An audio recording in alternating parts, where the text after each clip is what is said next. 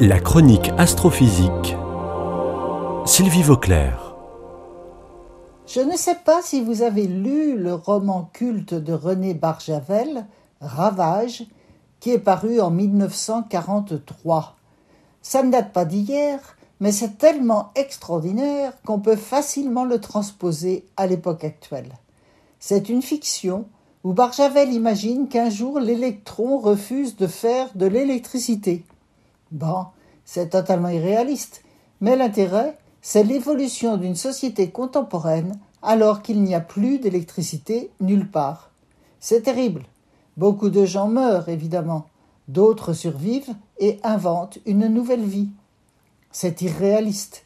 Mais nous sommes actuellement à une époque où un autre phénomène du même genre pourrait peut-être réellement arriver. Vous m'avez sans doute compris, il s'agit des connexions Internet qui régissent tout à présent dans notre vie. Les relations humaines, les activités professionnelles et autres, les documents administratifs, la gestion de la santé, etc. etc. Que se passerait-il si Internet cessait tout à coup? On pense évidemment à des cyberattaques humaines, mais savez-vous que ça pourrait aussi se produire d'une manière naturelle, avec une probabilité faible, mais quand même pas nulle? Il s'agit de ce qu'on appelle les tempêtes solaires.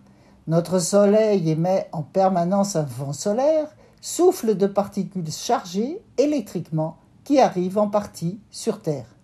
Elles sont piégées par notre champ magnétique et descendent dans les régions polaires en provoquant les superbes aurores boréales. Le vent solaire est très variable. Il suit ce qu'on appelle l'activité solaire, avec un cycle de 11 ans environ. Parfois, Lorsque le Soleil est très actif, le vent solaire s'amplifie. On a des tempêtes de particules et des orages magnétiques qui peuvent avoir des conséquences importantes, non pas trop sur notre santé, mais sur nos appareils électroniques. Les flux de particules solaires peuvent induire des courants géomagnétiques graves. On se souvient de l'histoire du Québec, plongé dans le noir pendant de nombreuses heures le 13 mars 1989. Des chercheurs californiens ont maintenant calculé qu'une telle tempête solaire, exceptionnellement forte bien sûr, pourrait carrément provoquer une panne totale des réseaux Internet. Vous imaginez la situation Plus de connexion du tout sur une grande partie de la Terre, et peut-être dans le monde entier. Les connexions Internet se font de plusieurs manières. Il y a les câbles sous-marins équipés de répéteurs qui amplifient les signaux. Ces répéteurs sont très sensibles aux courants géomagnétiques. Bien sûr, il y a plusieurs passages de l'information en parallèle, de telle sorte que si un câble ne fonctionne plus, d'autres prennent le relais.